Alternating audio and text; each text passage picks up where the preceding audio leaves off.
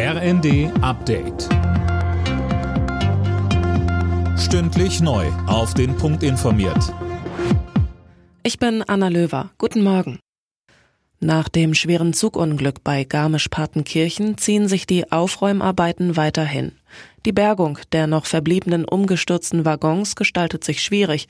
Sie sind teilweise stark ineinander verkeilt. Alena Tribold. Die Rettungskräfte gehen momentan nicht davon aus, dass sich unter den Waggons noch Tote befinden. Es werden allerdings noch immer Menschen vermisst. Insgesamt fünf Passagiere hatten das Unglück nicht überlebt.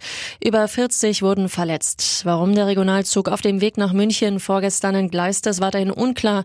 Experten sehen als wahrscheinlichste Ursache einen technischen Defekt am Gleis oder am Zug.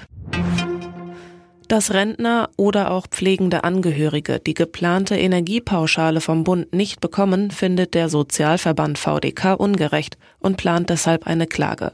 Das sagte VDK-Vorsitzende Bentele der Bild. Auch Gewerkschaften haben bereits Nachbesserungen für Rentner oder auch Studierende gefordert.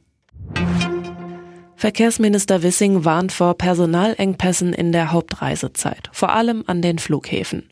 Der Bild sagte Wissing, hier treffen zwei Punkte aufeinander. Viele Menschen wollen